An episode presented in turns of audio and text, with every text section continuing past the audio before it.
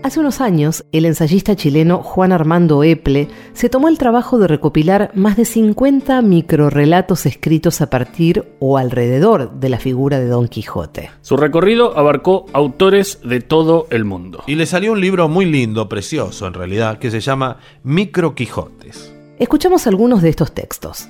El primero se llama Teoría de Dulcinea y lo escribió don Juan José Arreola. En un lugar solitario cuyo nombre no viene al caso, hubo un hombre que se pasó la vida eludiendo a la mujer concreta. Prefirió el goce manual de la lectura y se congratulaba eficazmente cada vez que un caballero andante embestía a fondo uno de esos vagos fantasmas femeninos, hechos de virtudes y faldas superpuestas, que aguardan al héroe después de 400 páginas de patrañas, embustes y despropósitos. En el umbral de la vejez, una mujer de carne y hueso puso sitio al anacoreta en su cueva. Con cualquier pretexto entraba al aposento y lo invadía con un fuerte aroma de sudor y de lana, de joven mujer campesina recalentada por el sol. El caballero perdió la cabeza, pero lejos de atrapar a la que tenía enfrente, se echó en pos, a través de páginas y páginas, de un pomposo engendro de fantasía. Caminó muchas leguas, alanceó corderos y molinos, desbarbó unas cuantas encinas y dio tres o cuatro zapatetas en el aire. Al volver de la búsqueda infructuosa, la muerte le aguardaba en la puerta de su casa.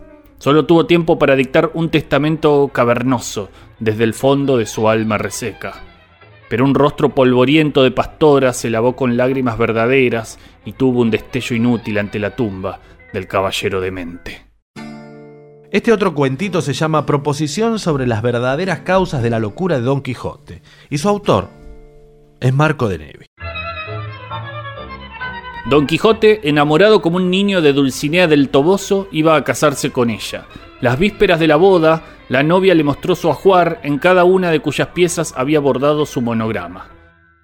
Cuando el caballero vio todas aquellas prendas íntimas marcadas con las tres iniciales atroces, perdió la razón.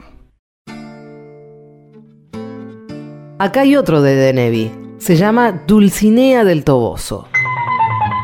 Vivía en el Toboso una moza llamada Aldonza Lorenzo, hija de Lorenzo Corchuelo y de Francisca Nogales. Como hubiese leído novelas de caballería porque era muy alfabeta, acabó perdiendo la razón. Se hacía llamar Dulcinea del Toboso. Mandaba que en su presencia las gentes se arrodillasen y le besaran la mano. Se creía joven y hermosa, pero tenía 30 años y pozos de viruelas en la cara. Se inventó un galán a quien dio el nombre de Don Quijote de la Mancha. Decía que Don Quijote había partido hacia lejanos reinos en busca de lances y aventuras, al modo de Amadís de Gaula y de Tirante el Blanco para hacer méritos antes de casarse con ella.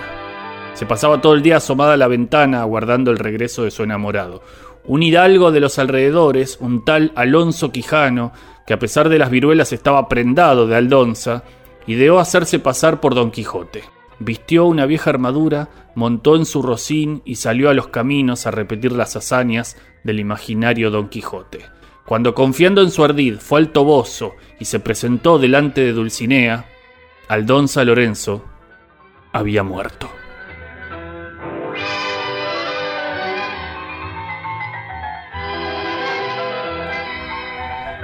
Uno que me gustaba mucho es este que se llama En un lugar de la Mancha, escrito por José Emilio Pacheco.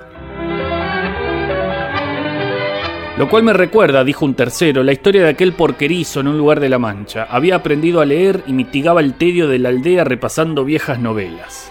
A fuerza de rehacer en la imaginación sueños ajenos, acabó por creerse un caballero andante que iba de un lado a otro de la España corrompida por el oro de las Indias. Ah, no, pero no vas a comparar con el de Ana María Yuga que se llama Máquina del Tiempo. A través de este instrumento rudimentario, descubierto casi por azar, es posible entrever ciertas escenas del futuro, como quien espía por el ojo de una cerradura. La simplicidad del equipo y ciertos indicios históricos nos permiten suponer que no hemos sido los primeros en hacer este hallazgo. Así podría haber conocido Cervantes, antes de componer su Quijote, la obra completa de nuestro contemporáneo, Pierre Menard.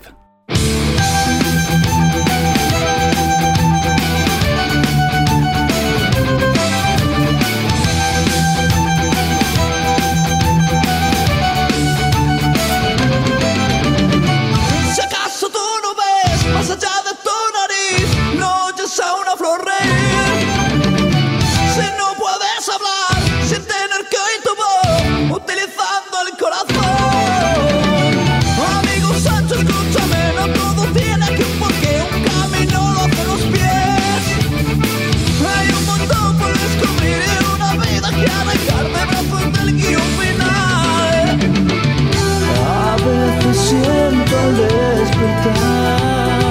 Oh, que sueño